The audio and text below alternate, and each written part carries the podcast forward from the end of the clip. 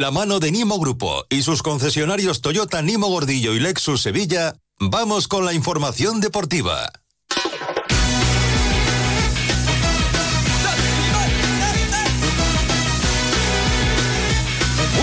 38 minutos eh, de la tarde. Vamos con las noticias del deporte. Carlos Hidalgo, José Manuel Jiménez, buenas tardes. Buenas tardes. Buenas tardes. Y con un nombre propio, que es el de Rakitic, que se está despidiendo del club. Sí, hace un ratito, bueno, ya sabíamos que, se marchaba. Eh, el otro día estuvo en el, en el palco, no jugó el, último partido frente a Osasuna, se marcha al Al-Shabaab, pero estábamos esperando la oficialidad, que ha llegado hace un rato. Rakitic eh, ya oficialmente ha rescindido su contrato con el Sevilla y por eso se ha organizado este acto eh, merecido de homenaje de despedida para el futbolista croata que ha jugado 323 partidos con el Sevilla en dos etapas, marcando 51 goles y eh, dando 52 asistencias. Ayudando a la consecución de dos copas de la Europa League, el extranjero con más partidos oficiales, el único que ha superado la barrera de los 300 encuentros.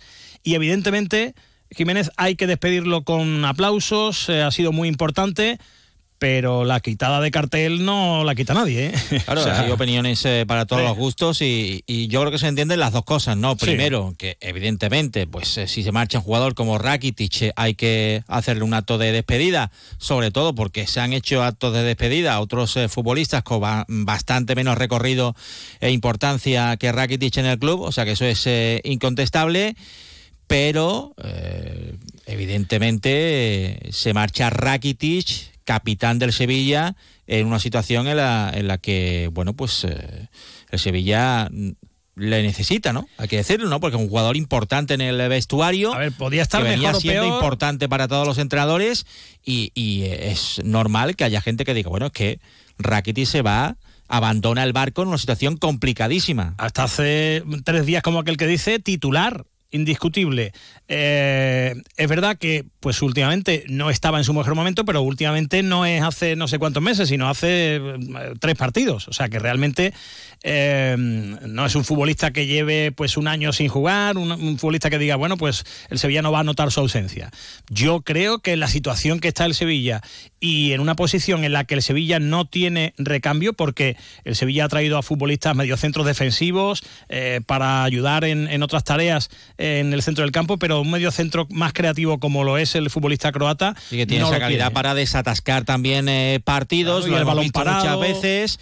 Golpeo de fuera del área. El liderazgo en el eh, vestuario, en una situación en la que hace falta que todo el mundo eh, esté junto, porque sí, bueno, pues siguen llegando los malos resultados en un mes muy complicado para el Sevilla.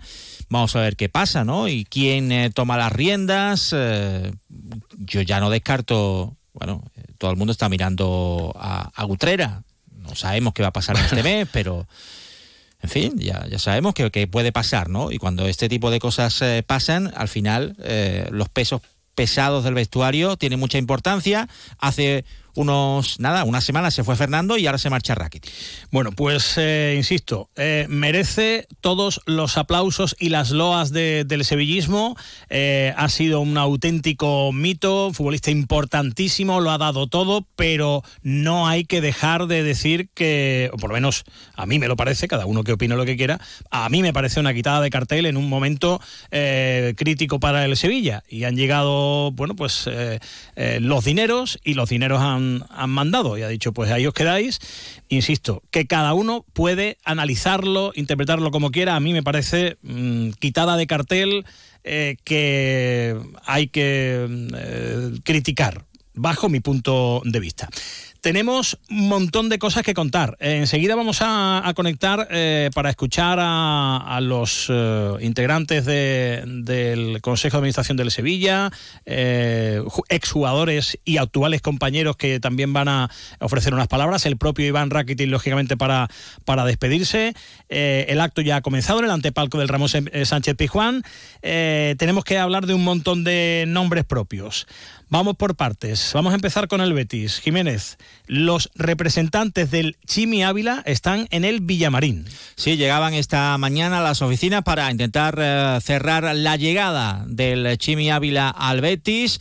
Eh, ya les venimos contando los últimos días que el jugador ha elegido ponerse la camiseta verde y blanca. Osasuna no lo ha puesto fácil desde el primer momento. Primero porque Yagoba Arrasate, eh, lógicamente, cuenta con él porque es un jugador importante. Lo que pasa es que, bueno, pues la relación se ha podido tensar en los últimos días, porque hemos visto, lo primero, eh, que el jugador eh, continúa lesionado, no termina de recuperarse de esa lesión en el solio, aunque eh, lo que decían en Osasuna es que después del partido de mañana miércoles, el jueves ya iba a volver a los entrenamientos, pero el jugador tiene claro que quiere salir en dirección al Betis.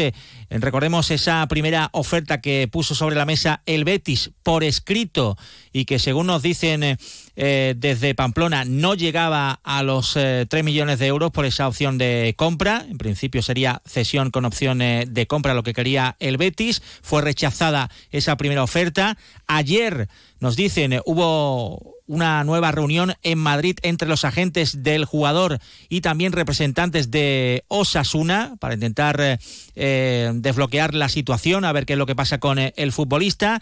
El América de México también se había interesado por el jugador, pero Osasuna no ha recibido ninguna propuesta formal y ahora, bueno, pues en el Betis tratan de ver qué va a pasar también con otros movimientos que podrían, bueno, pues hacer que eh, la cadena siguiera su curso. El Betis, recordemos que está guardando la decisión definitiva de Luis Enrique para su salida a Botafogo. Eh, hay acuerdo eh, total, verbal, entre el Betis y el eh, grupo Textor, que es el dueño de Botafogo.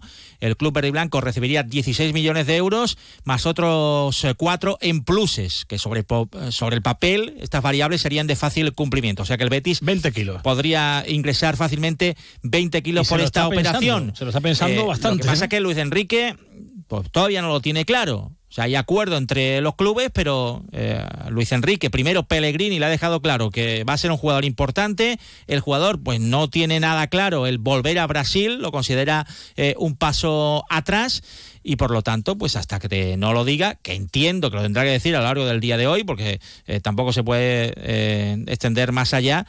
A partir de ahí, si Luis Enrique se va, ahí se pueden desbloquear otras operaciones eh, ofrecerle más a Osasuna y buscar, por supuesto, un sustituto para el extremo derecho. Dos nombres propios, muy rápido que nos quedamos sin tiempo. Eh, el Betis quiere a Luis Rioja y otro nombre propio. ¿Se puede marchar William José? Leemos en ABC el titular. El Betis negocia el traspaso de William José al Palmeiras. Al Palmeiras, sí. Eh, campeón en el campeonato brasileño y que, bueno, parece que está interesado en eh, William José. Veremos qué ofrece el equipo brasileño, pero claro, estamos hablando que la dificultad que tiene el Betis para poder cerrar al eh, sustituto de Borja Iglesias, que ahora se vaya también William José, eh, no tiene mucho sentido a no ser que tuviera atada otra acción. Sería fichar dos delanteros en un par de días. Es complicado.